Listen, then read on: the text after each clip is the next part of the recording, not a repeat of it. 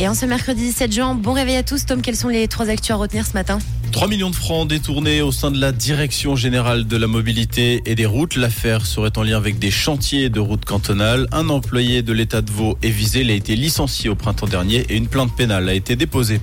La télémédecine convainc peu. En Suisse, l'année passée, 15% des médecins de famille ont pratiqué des consultations médicales à distance contre 84% en Grande-Bretagne. La tarification et la protection des données seraient un frein pour les médecins. Pas de miracle pour le FC Sion, vaincu 2-0 au match aller par le stade Lausanne les Valaisans se sont de nouveau inclinés hier lors du match retour 4-2. Ils évolueront en deuxième division l'année prochaine.